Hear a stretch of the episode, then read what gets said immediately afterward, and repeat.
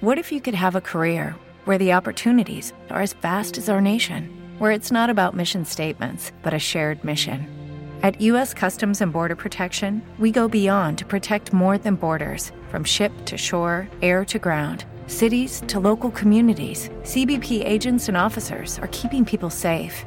Join U.S. Customs and Border Protection and go beyond for something far greater than yourself. Learn more at cbp.gov/careers.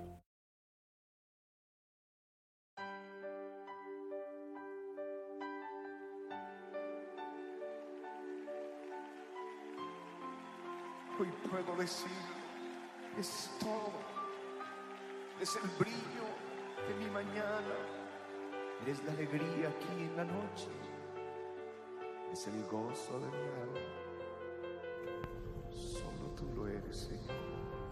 Estás escuchando tu programa especial Cada mañana es nueva con la maestra y conferencista Rebeca Santana.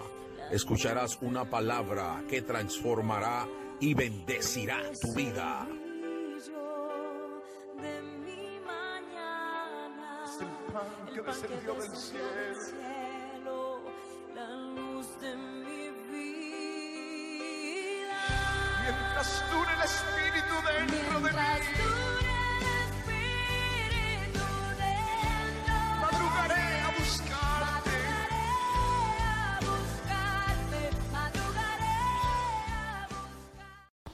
Bendición en este día glorioso. Señor, me le bendiga a todos. Amén. El mensaje de esta mañana está en Primera de Juan, capítulo 3, verso 14. Primera de Juan, no el Evangelio de Juan, Primera de Juan, capítulo 3, verso 14. Leemos así la palabra de Dios en el poderoso nombre de Jesús. Nosotros sabemos que hemos pasado de muerte a vida, en que amamos a los hermanos. El que no ama a su hermano permanece en muerte. Aleluya. Gracias Señor por tu palabra. Ahora ábrenos el entendimiento para que podamos entenderla en el nombre de Jesús. Amén.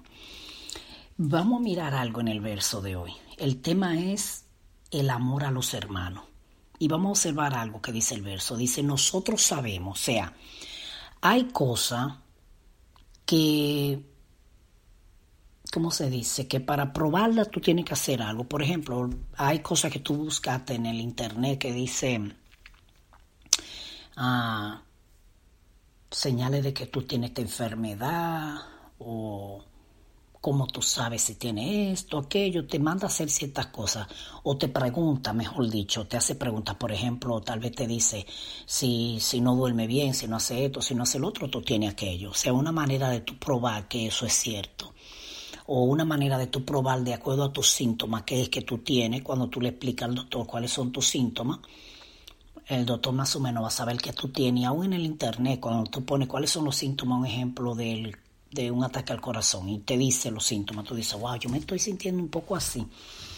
Y tú como que despiertas y empiezas a observar algo. Entonces está diciendo, nosotros sabemos. Otra palabra, él está diciendo, este, esta es la manera de nosotros saber si hemos pasado de muerte a vida. ¿Por qué de muerte a vida? Porque cuando nosotros estábamos en tiniebla, que no teníamos a Cristo, nosotros... ah, estábamos en muerte. Cuando la Biblia habla de que todos fuimos destituidos de la gloria de Dios, es porque en nosotros no había ninguna amistad con Dios y, estábamos ya, se nos había quitado la parte de disfrutar la gloria de Dios cuando entró el pecado. Entonces, dice que todos, todos estamos destituidos de la gloria de Dios por cuanto todos somos eh, pecadores. Entonces quiere decir que no importa lo que tú hagas, desde que naciste, naciste bajo la sombrilla del pecado. Y la maldición está con, con el que acaba de nacer, eh, eh, porque le está cubriendo el pecado hasta que tenga uso de razón y decida aceptar a Cristo. Entonces mm, quiere arrepentirse, hace un cambio de vida, pasa de muerte a vida, porque aunque esté vivo, para Dios está muerto. Y camina en realidad como un muerto espiritual porque su espíritu no está activo, su, está el espíritu ahí le da vida para que se vea que existe aquí y respira, pero está dormido en su área espiritual. Por eso peca y lo llama disfrute, porque no hay nada que, que en la conciencia le esté acusando, ni el Espíritu Santo le está hablando, porque no está el Espíritu Santo ahí. Cuando el Señor creó a Adán y a Eva, sopló sobre ellos aliento de vida. En otras palabras, sopló espíritu. O ese espíritu tú y yo lo tenemos, no importa qué, seamos pecadores eh, arrepentidos o pecadores practicantes del pecado, como quiera, ese espíritu está ahí, pero está dormido. Está solamente como para que haga un- una marca de vida, de que nos ayude a respirar. O sea, está ahí adentro, pero su actividad en el área espiritual como nosotros somos está muerta. Por eso no te reclama. eh, tú sientes una necesidad de buscar a Dios, pero te conforma, tu conciencia se calla y, y en realidad está como dormido, está muerto, está como el muerto que no siente y por eso peca y nada le reclama más que la conciencia que fue formada por sus padres de que ciertas cosas son malas.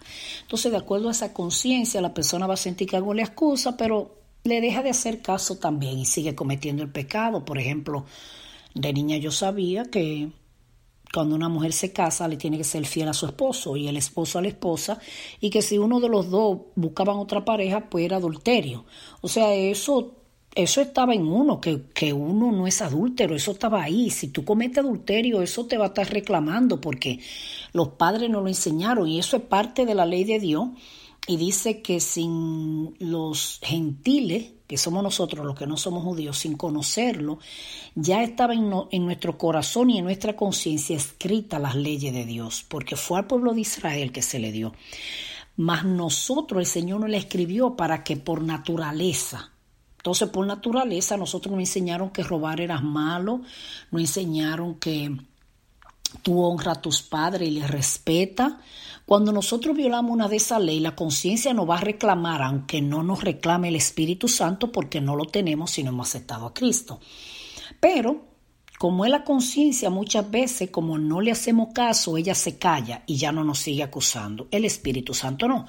Cuando tú vienes a Dios, el Espíritu Santo se apaga, se entristece y esos sentimientos, tú te estás dando cuenta que algo no anda bien. Y aunque la conciencia se cauteriza y se calla, porque ya no te está reclamando el Espíritu Santo, entristece tu espíritu, se entristece el Espíritu Santo, tu vida espiritual ya no es la misma, por lo cual, si tú quieres seguir pecando, porque tú quieres, porque aunque la conciencia se el espíritu está reclamando algo. Entonces, eh, eh, cuando tú y yo no hemos venido a Dios, estamos en muerte. Estamos como el muerto que no siente, pero al tú y yo venir a Cristo hemos pasado de muerte a vida. Vamos a decir algunas cosas que la persona practica cuando está en muerte. Cuando está en muerte la gente le encanta practicar venganza. Sí, si te hicieron algo te quiere ir a vengar. Cuando la persona no tiene el temor de Dios, no tiene el Espíritu Santo, está en muerte, va a la tienda y roba y se justifica de que tiene necesidad y por eso lo hizo. Eh, le devuelven de más y lo considera como una bendición. Mira, me devolvió de más. O sea, lo considera una bendición. No hay nada que le diga, no, ese dinero no es tuyo, devuélvelo.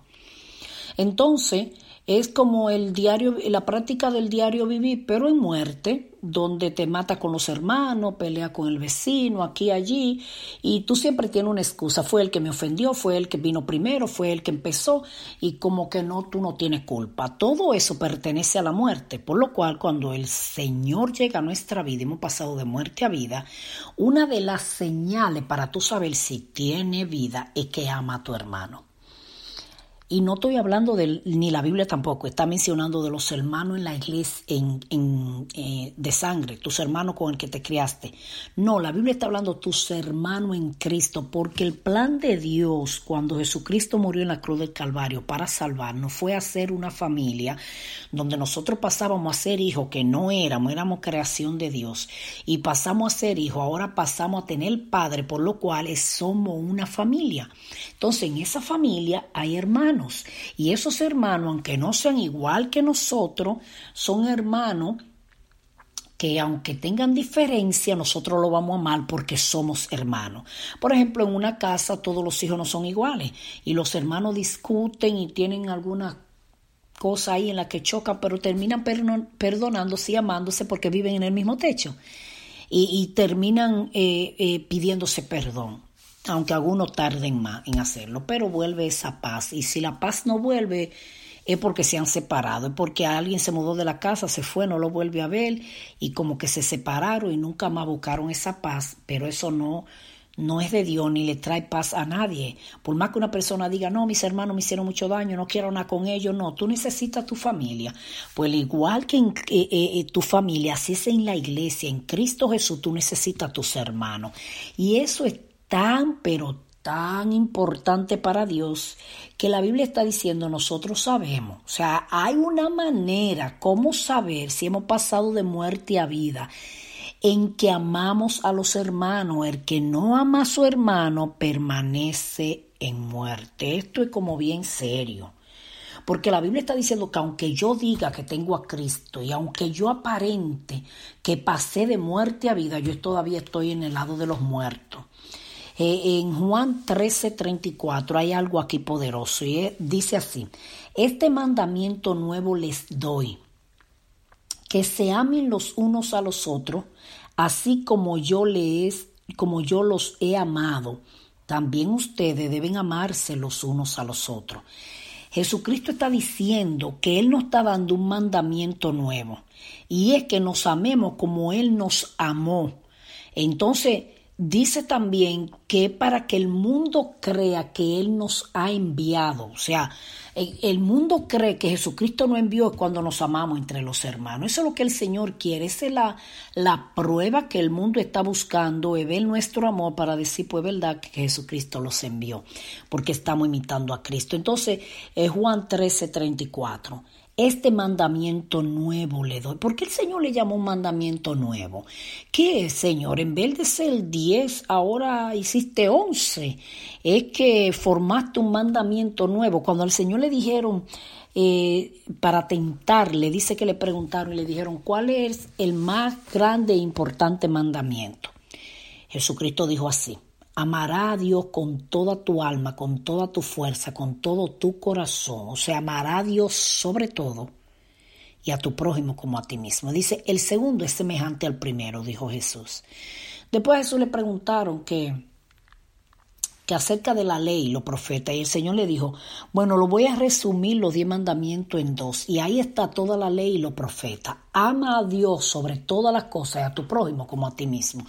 Mira por qué el Señor está diciendo esto, porque si tú observas los diez mandamientos, creo que los primeros cuatro o los cinco, tú te das cuenta que va hacia Dios, dice, no tendrá imagen, no, no te hará un Dios, una imagen para adorarla, no te va a hacer otro Dios para servirle. O sea, el Señor, los primeros cuatro mandamientos, el Señor está exigiendo para Él. Los seis que quedan, Él, la relación con tu prójimo. O sea, dice, honra padre y a madre. Sí, tu papá y tu mamá son tu prójimo. Entonces, tiene que ver con nosotros hacer la parte de, de aquí de la tierra y la parte que corresponde a Dios. Entonces Jesucristo dijo, bueno, pues vamos a resumirlo en dos. Porque si yo amo a Dios sobre todo, no voy a tener a nada primero que a Dios. Oh, pero que eso es poderoso. Porque es que la exigencia que va hacia allá, lo que el Señor está demandando cuando Él está diciendo esto, es porque si tú observas bien, los diez mandamientos están divididos en dos, no es mentira. Si cumple el primero, está cumpliendo el gran mandamiento, pero el segundo le respalda. Porque es que todo lo de Dios va relacionado con los hombres aquí en la tierra. Cuando el Señor le dio los diez mandamientos, le dijo, no te... eh, él empezó diciéndole, yo soy el Señor tu Dios, yo te saqué de Egipto, del país donde era esclavo. Y aquí empieza el Señor diciéndole el mandamiento, no tenga otros dioses además de mí. O sea, no le sirva a otro Dios, no llame a nadie más a Dios, no te busque otro Dios que no sea yo. Él sigue diciendo, no te haga otro Dios además de mí. La primera es, no tendrá dioses ajenos delante de mí. La segunda es, no te hará imágenes de dioses delante de mí. Sí, porque a una imagen que tú le sirvas, tú estás convirtiendo eso en un Dios.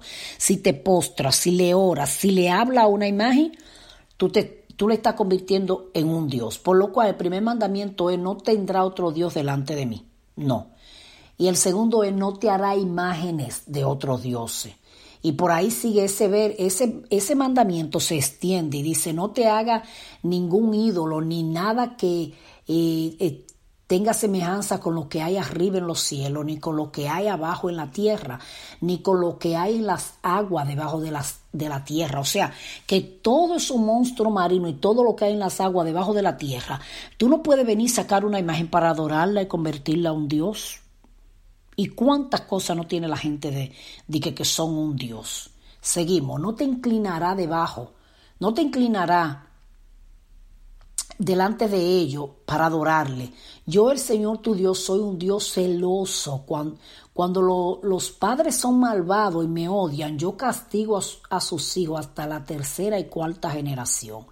Por el contrario, cuando me aman y cumplen mis mandamientos, les muestro mi amor por mil generaciones. O sea, cuando nosotros le fallamos a Dios, va a maldecir nuestra generación hasta la cuarta generación, pero cuando te acerca a Dios de millares, Él va a bendecir tus generaciones. Entonces, sigue el otro, no, eh, no pronuncio, no tome el nombre de Dios en vano. ¿Está viendo? Ya vamos por el tercero y lo que tiene que ver para con Dios. No pronuncie el nombre del Señor tu Dios a la ligera o en vano. Yo el Señor, porque estoy leyendo otra versión que dice a la ligera en vez de vano, pero como algunos tienen que dice en vano, pues también en vano. Yo el Señor no tendré por inocente a quien se atreva a pronunciar mi nombre en vano.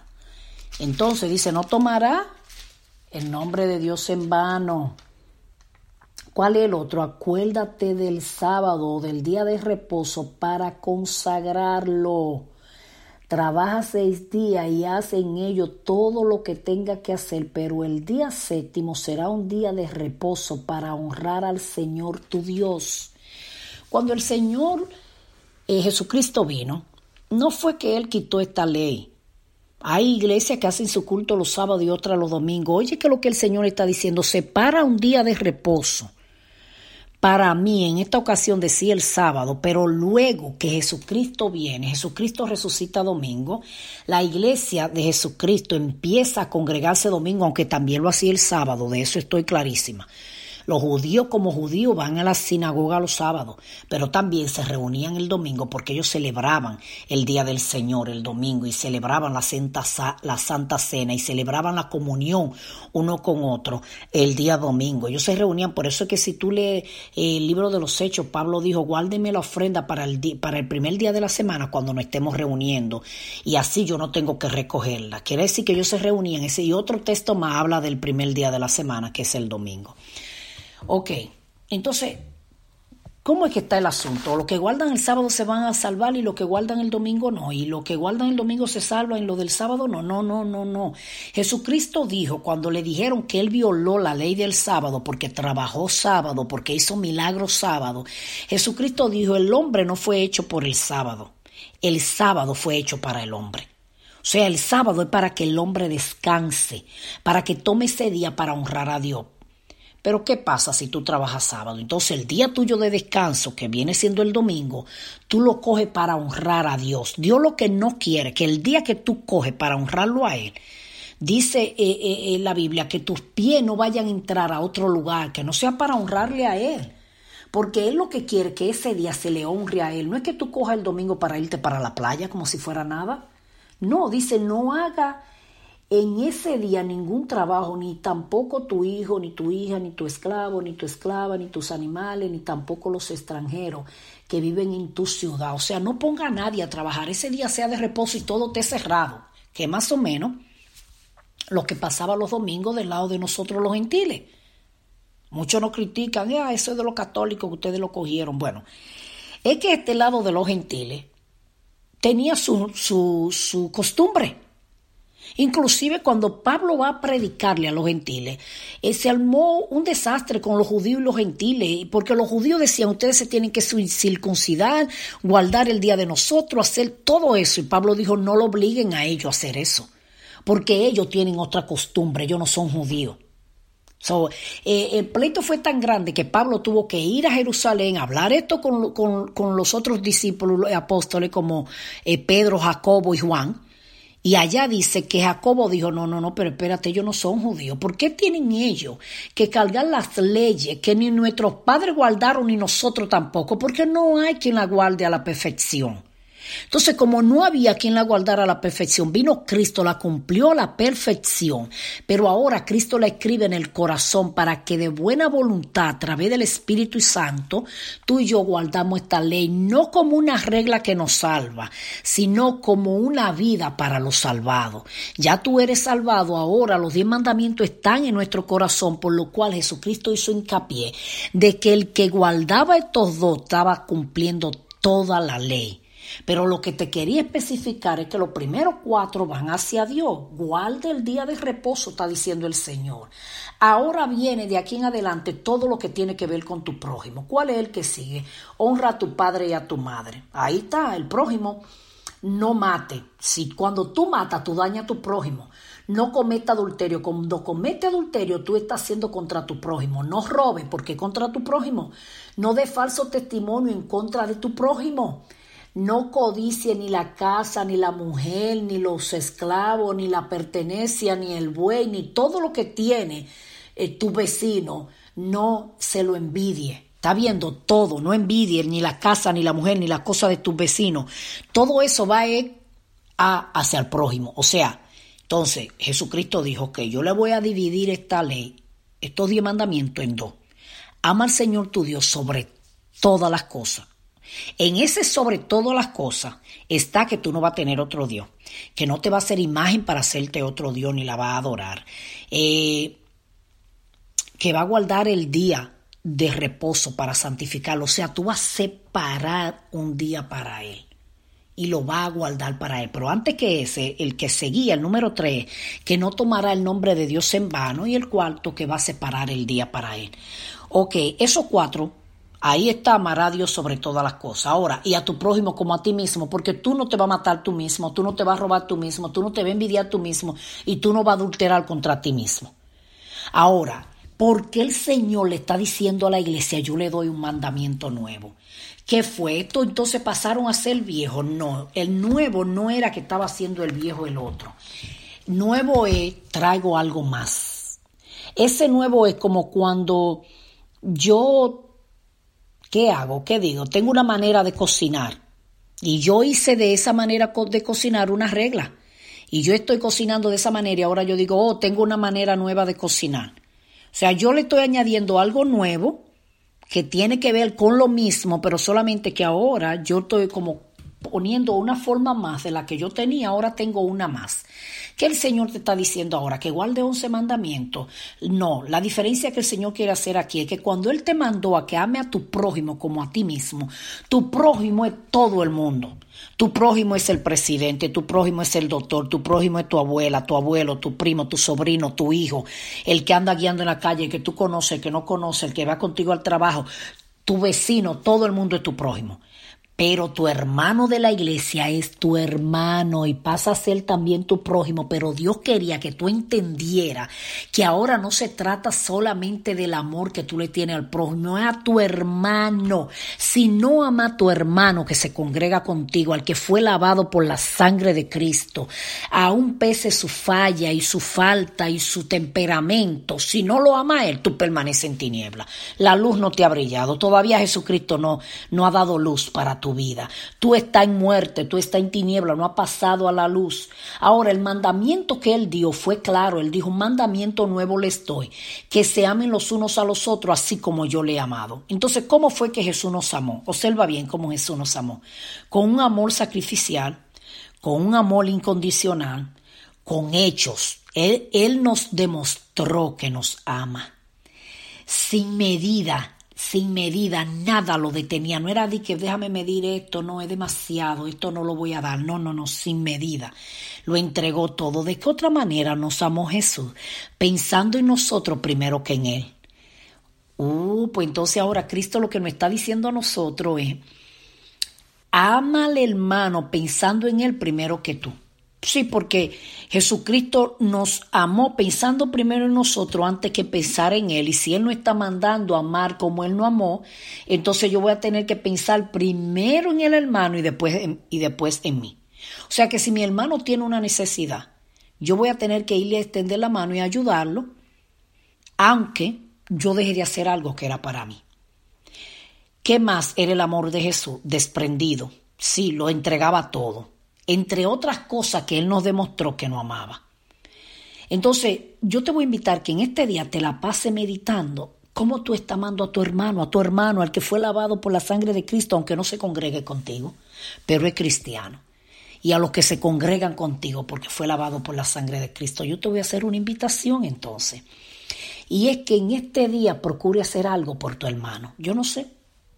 Tal vez dale una llamadita y dale eh, una palabra de consuelo, tal vez dile que vas a orar. Eh, quizás si te enteraste que tiene una necesidad, ve y ayúdale hoy, o cualquier día de esta semana, o hale un regalito, o sácalo a beberse un café contigo, o dile eh, cuándo nos podemos sentar a hablar, para hablar un poquito y compartir y conocernos más como hermanos. No sé, elija un hermano, no el más cerca de ti, busca el que con el que menos tú compartes. Tal vez esta semana cuando tú vayas a la iglesia, anda ve entonces, acércatele, dale un abrazo, dile, eh, eh, me gustaría que nos conozcamos más, porque tal vez una persona nueva o tiene un buen tiempecito, pero tú y esa persona no, no han compenetrado, no han visto como una amistad. Eh, ¿Por qué? Porque el Señor dijo, nosotros sabemos que hemos pasado de muerte a vida en que amamos a los hermanos. El que no ama a su hermano permanece en muerte. Te tengo una noticia, si quieres tener vida, ama a tu hermano. Entonces el tema de esta mañana, el amor a los hermanos. Amémonos. Vamos a pedir al Espíritu Santo que nos ayude a amarnos. Señor, te damos la gracia por este poderoso mensaje. Y yo te quiero pedir por cada uno de nosotros para que tú nos ayude a amarnos. No queremos estar en tiniebla, no. Tampoco queremos estar en muerte. Nosotros queremos tener este mandamiento que tú dijiste que nos amemos unos a otros como tú nos has amado y tú no amaste de una manera sacrificial. O sea, tú demostraste que hay que hacer algo, hay que demostrar el amor. No solo puedo decir de palabra, mis hermanos, que yo le amo. No, tiene que haber amor entre nosotros. Y ante todo, dice Primera de Pedro 4:8, ante todo tener entre vosotros ferviente amor, porque el amor cubre multitudes de falta. Cuando tú amas a tu hermano, ese amor va a hacer que cubran esa falta, que ay, el hermano sea odioso. No, al tú amarlo, esa falta va a quedar cubierta por ese amor y tú lo vas a amar, aunque a él no le guste mucho saludar. Él, él hasta va a aprender a saludar contigo. Quizá no le sonríe a nadie, contigo se va a sonreír, porque tú le has mostrado misericordia, compasión y le has dado amor. Vamos a dar amor en el nombre de Jesús. Y recuerda que cada mañana es nueva, porque Cristo la hace nueva. Bendiciones. Acabas de escuchar tu programa especial. Cada mañana es nueva. Con la maestra y conferencista Rebeca Santana. Será hasta la próxima donde Dios bendecirá tu vida con una palabra de transformación. Dios te bendiga. los entregaré por el gozo de Dios. Cambiaré mi